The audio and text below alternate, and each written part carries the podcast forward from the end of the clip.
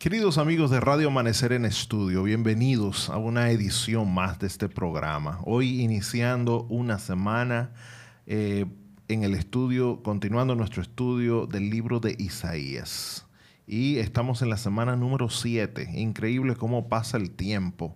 Y se nos ha ido rápido, ¿verdad? Estudiando este interesante libro, sacando muchas lecciones importantes. Esta lección número 7 lleva un título y bien eh, llama mucho la atención, la derrota de los asirios.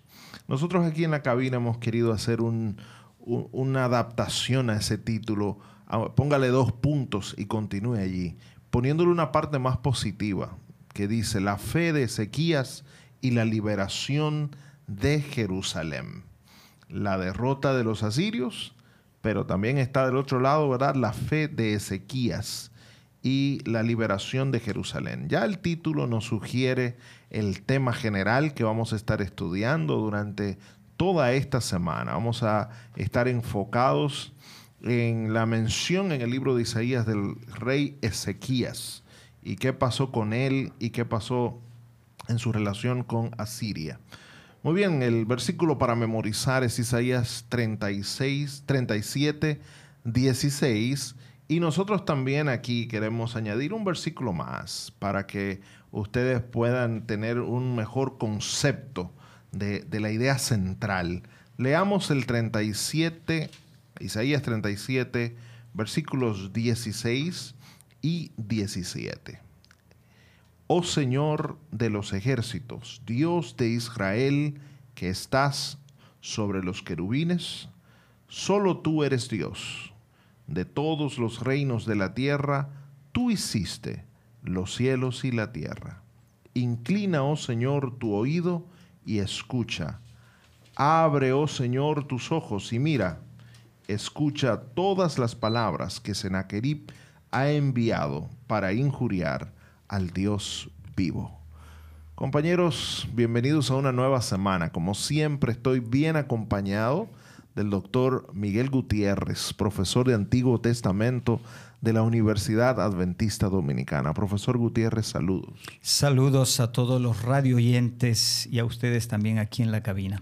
Jochi Jamel, pastor, bienvenido también a esta nueva clase de esta semana. Para mí un placer saludar a todos los amigos que nos escuchan a través de Radio Amanecer y también saludarlo a usted, Pastor eh, Ángel Guzmán. Qué privilegio poder juntos estudiar la palabra de Dios. Bueno, y recordarle a los hermanos que estamos transmitiendo en colaboración especial con Radio Amanecer desde la Universidad Adventista Dominicana. Así que el equipo de la universidad, aquí estamos, teólogos, pastores de la universidad, compartiendo esto porque entendemos la importancia que tiene este libro y poder sacar el mejor provecho.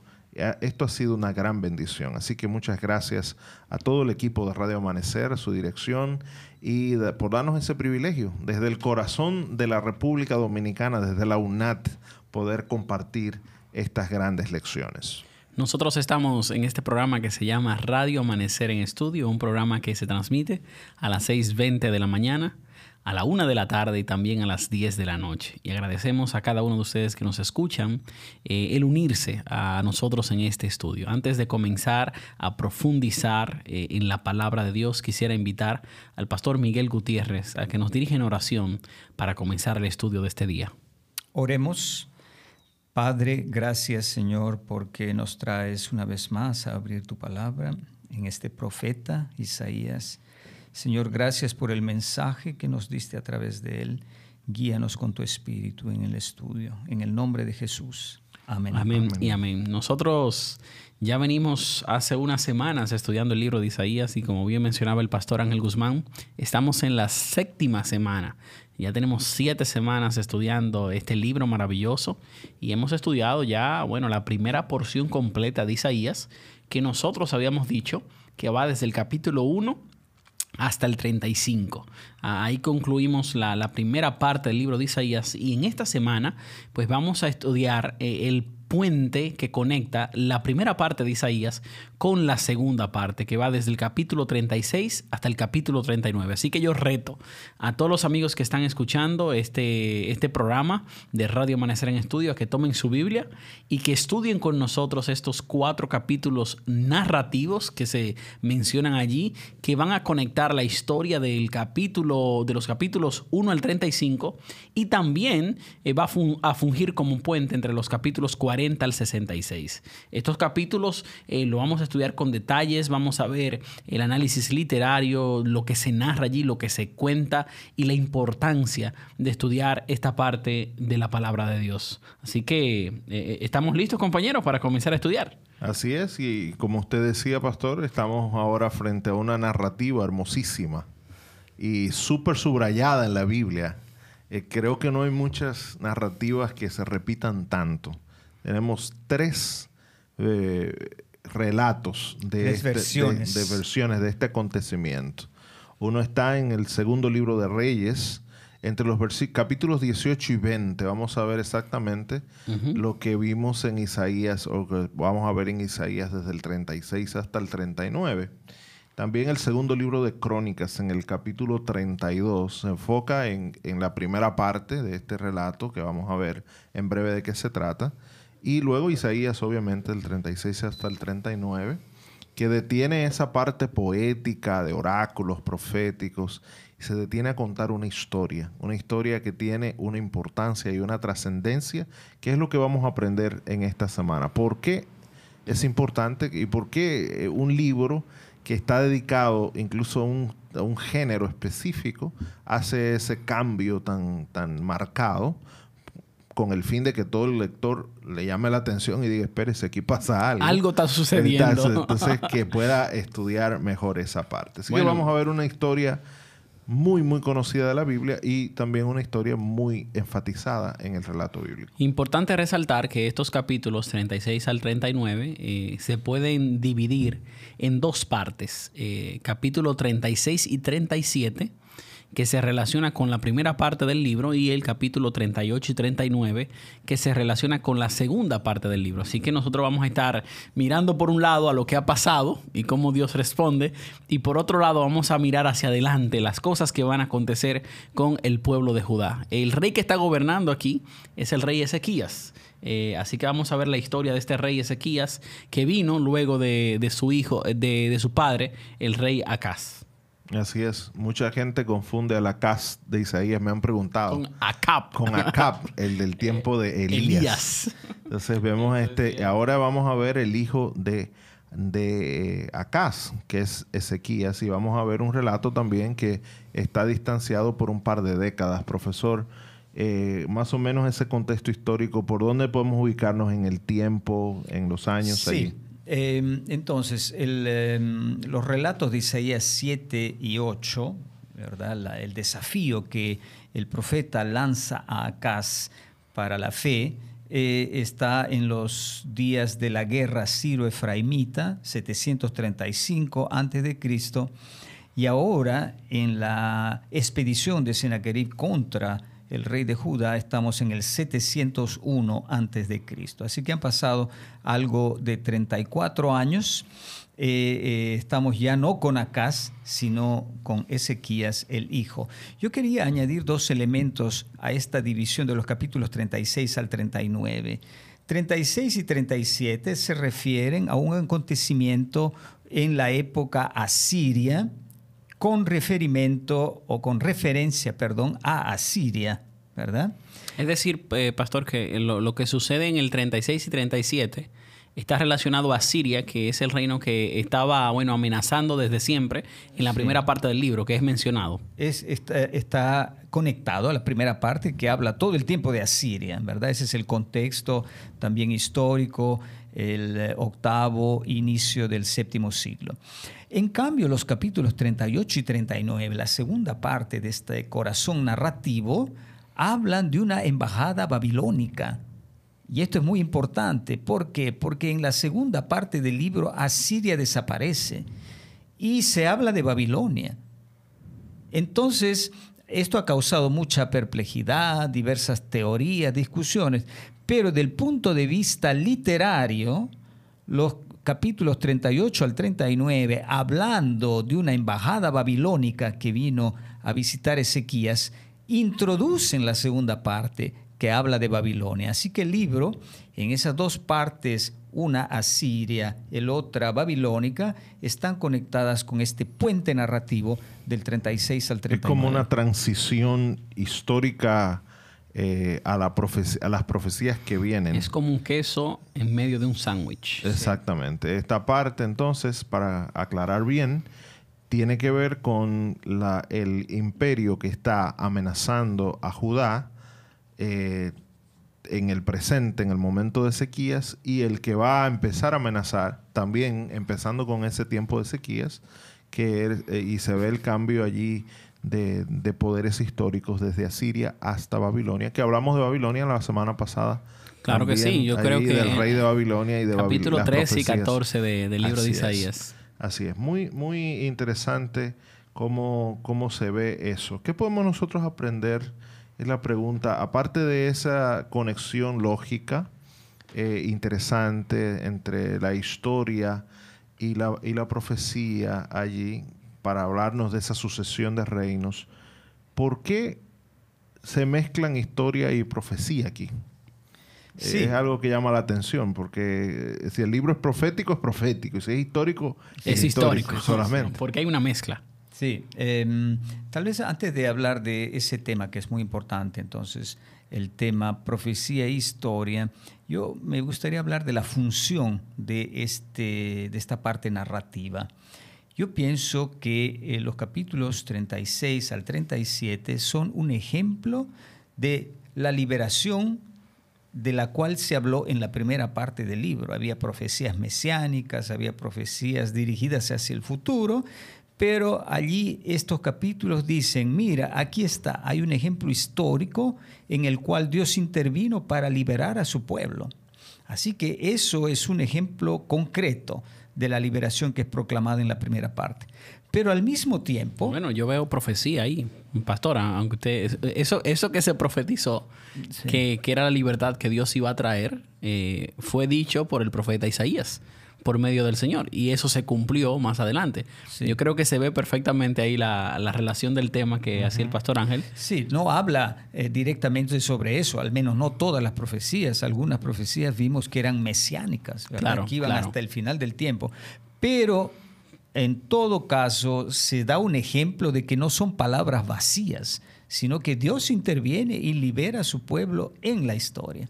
Y al mismo tiempo, eso es una anticipación de lo que sucederá en las profecías de la segunda parte, que como lo, veremos en las semanas que siguen, hay profecías escatológicas interminables, una tras la otra, ¿verdad? Isaías está llena, pero tampoco esas son palabras vacías. Aquí hay un ejemplo de que cómo Dios libera en la historia y así nos muestra que esas profecías que vienen en la segunda parte también son verdad. Lo que nos da una idea de la relación entre historia y profecía también aquí, de la razón por qué hay aquí. Porque si, si usted le saca la parte histórica a lo profético, no tiene sentido, se vuelve palabras vacías. Se pierde.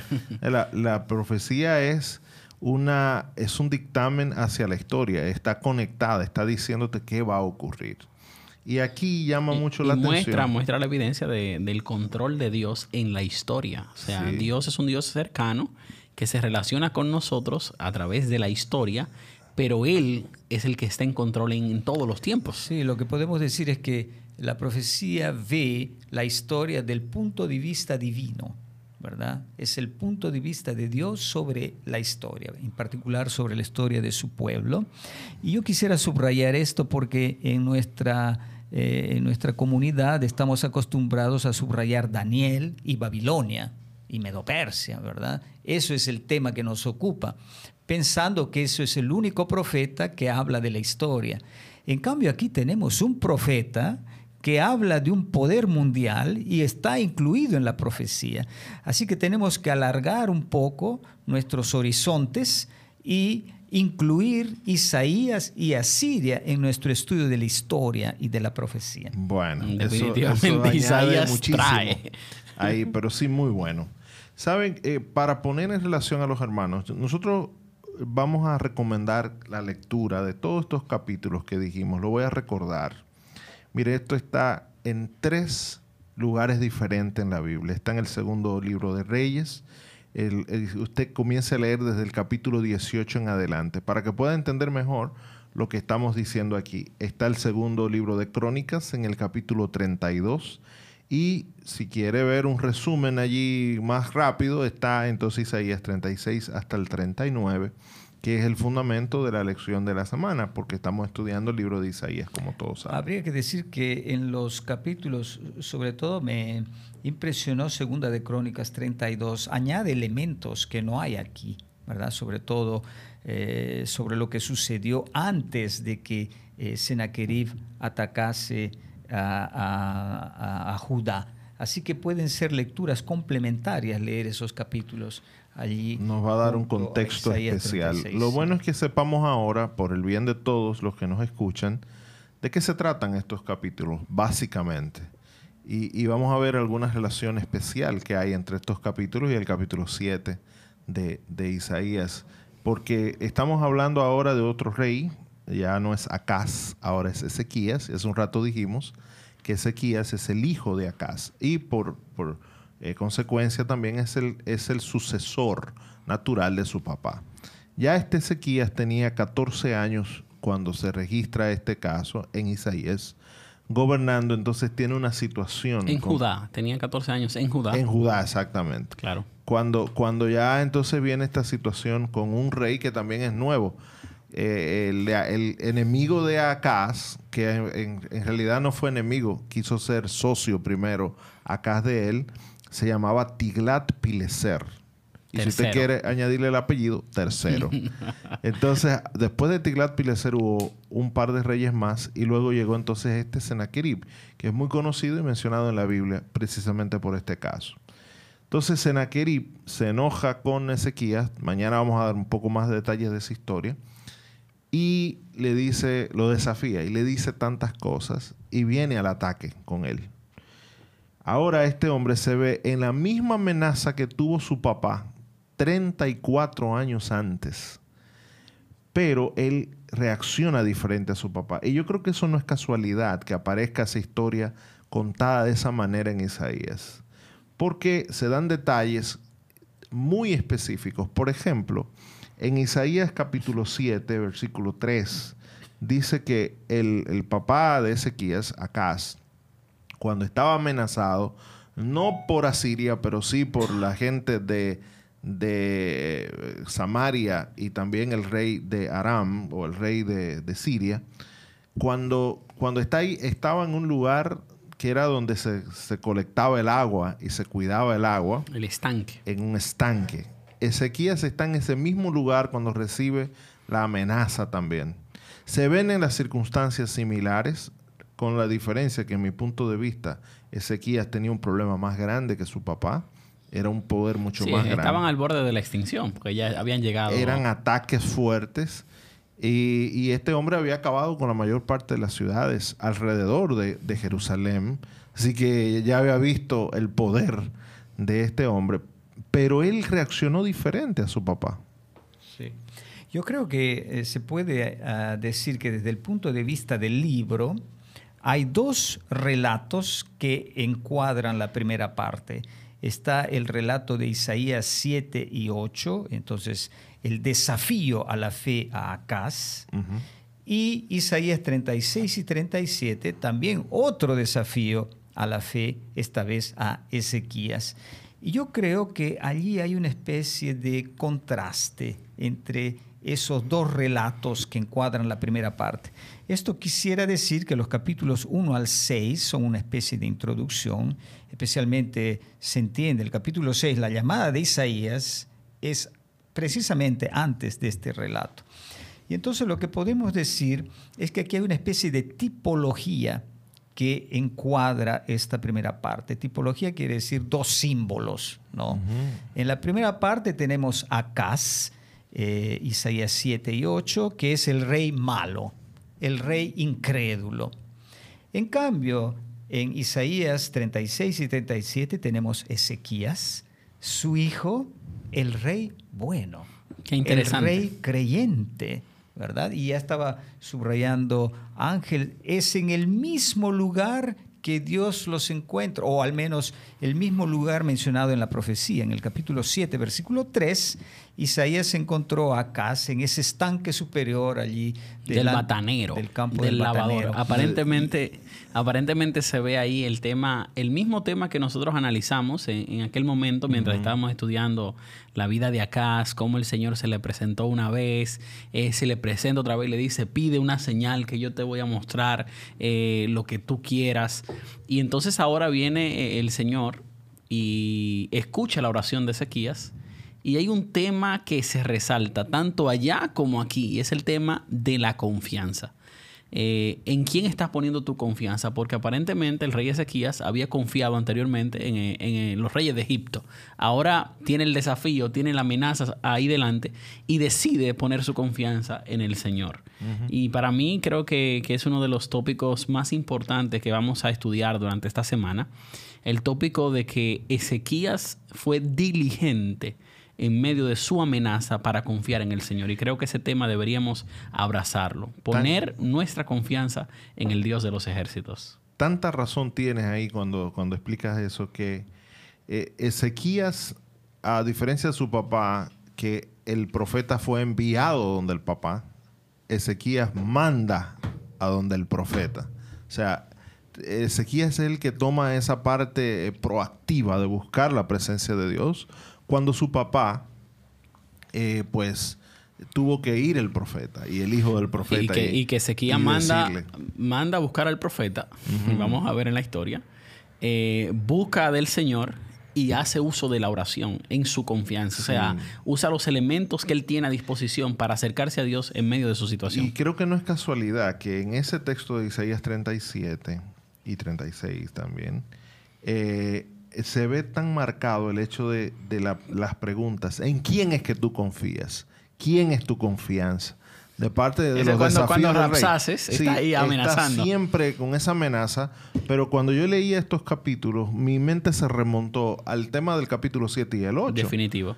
¿Quién era? Y que nosotros incluso le pusimos el subtítulo, ¿verdad? ¿En, quién, confías? 2.0. Exacto. Ahora es la parte 2 de quién. Y esta es la parte buena porque este confió en Dios y salió bien, muy bien. Sí, eso es lo, hermoso de este paralelo entre Acaz y Ezequías, que en la Biblia no tenemos solo ejemplos negativos, ¿verdad? Que tal vez nos puede deprimir, ninguno cree. No, no, aquí tenemos un ejemplo positivo, alguien que en un grande peligro, como ya se dijo, Jerusalén quedaba sola, el resto ya estaba tomado.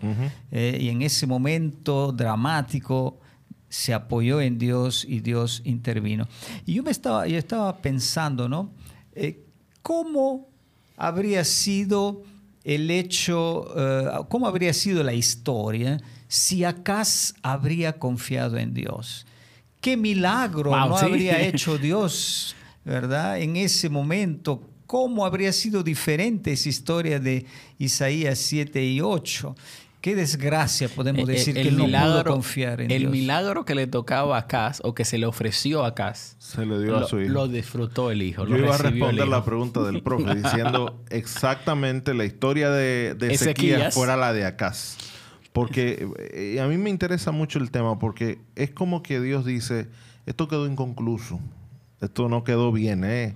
Y, vemos lo mal que le fue a, Israel, a Judá por el hecho de que eh, no confiaron en Dios. Acá decidió asociarse precisamente con Asiria. Ahora vemos a Siria siendo el, ese aguijón que viene a castigar a Judá. Y, Esas avispas o la navaja. Sí, sí, la navaja prestada de Isaías. Entonces, ahora de avispas y moscas. Ellos vienen ahora a atacar al pueblo, pero eh, la diferencia es que este rey decide, yo voy a confiar en Dios. Yo voy a hacer la historia diferente y entonces cambia, cambia completamente. Dios dice, déjame terminar, déjame decirle y demostrarles cómo iba a ser la historia si hubiesen confiado en mí allí cuando le pedí una señal. Porque Dios fue que le dijo, pídeme una señal para que tú no estés temblando como las hojas de los árboles. Dime para que confíes. Y e Isaías hizo lo mismo. Isaías no, ni siquiera se presentó donde el rey Cuando el rey manda donde Isaías, eh, Isaías lo que le dice es, dile al rey que se esté tranquilo, que no tenga miedo por ninguna palabra que haya oído, como eh, con las de los siervos del rey de Asiria que han blasfemado. Y, lo dice en primera persona, me han blasfemado. O sea, eh, de parte de Dios viene eso. no, no tengas miedo. Y yo creo que desde ese momento la situación cambió para Ezequías. Él estaba igual que su papá, temblando como las hojas de los árboles. Pero ahora, la cosa de ahí en adelante, él fue, ¿verdad? Y oró y presentó ante el Señor. Pero él tenía una gran confianza. Creo que es una gran lección que tenemos delante de nosotros esta semana. ¿Qué, ¿Cuál es el resultado de la confianza en Dios? Ya vimos eh, qué resulta de no confiar ¿eh? y de apostarle a Asiria, a las cosas que no van a dejarnos nada. ¿Y qué resulta cuando nosotros echamos nuestra suerte con Dios? Yo quisiera poder también argumentar ahí para cerrar eh, nuestro, nuestro programa de hoy que el enemigo estaba a las puertas, había llegado ahí al estanque del batanero, pero el enemigo no sabía que dentro de la casa estaba Jehová de los ejércitos. El único que podía vencerlo eh, e intervenir por el pueblo de Judá. Vemos cómo claramente cuando el enemigo está a las puertas, Jehová intercede e interviene por cada uno de nosotros, como lo hizo por el pueblo de Judá, por el rey de Ezequías.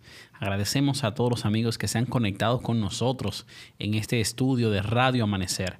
Y nosotros queremos motivarlos a que estudien, eh, bueno, los capítulos 36 al 39 de, de este libro de Isaías. Gracias por estar con nosotros.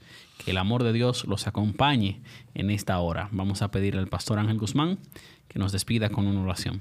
Querido Señor, muchas gracias por tu amor, gracias por estas lecciones de confianza que tú nos das. Te rogamos que perdones nuestros pecados cuando hemos puesto nuestra confianza en otro, lugar que no seas tú. Y te pedimos que nos dé la fuerza para que en medio de nuestros problemas, cuando todo parezca perdido y tengamos situaciones muy complejas, nosotros decidamos echar la suerte contigo, confiar en ti esperar en ti y podamos ver, Señor, la gran liberación que tienes. Gracias por eso y gracias por escucharnos en el nombre de Jesús. Amén.